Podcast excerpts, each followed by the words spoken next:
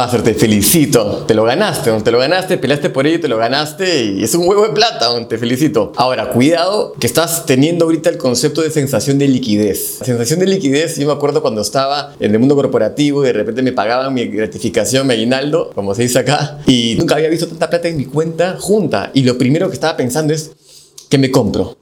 Que me compro. Y es un poco la mentalidad de pobre, o sea, en cómo desaparezco esta plata, comprándome cosas que probablemente no necesito, pero hacían una parte de mi autoestima. Créeme que esto de acá no es un sueldo, tú estás recibiendo ahorita ganancias, utilidad. Por ende, lo primero que tienes que pensar es cómo lo devuelvo al negocio. Por supuesto, como dicen los gurús de, inteligencia financiera, págate a ti primero, agarra un 10-15%, perfecto, separa para impuestos y págate a ti primero un 10-15% para que puedas celebrar ¿ok?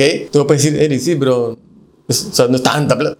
No importa, tú tienes que reinvertir en tu negocio. Estás en un negocio, tú tienes un sueldo. Y créeme que así es como vas a poder expandir y tener más lindas noticias como ese gran cheque que acabas de recibir. Dale, cuidado con la sensación de liquidez.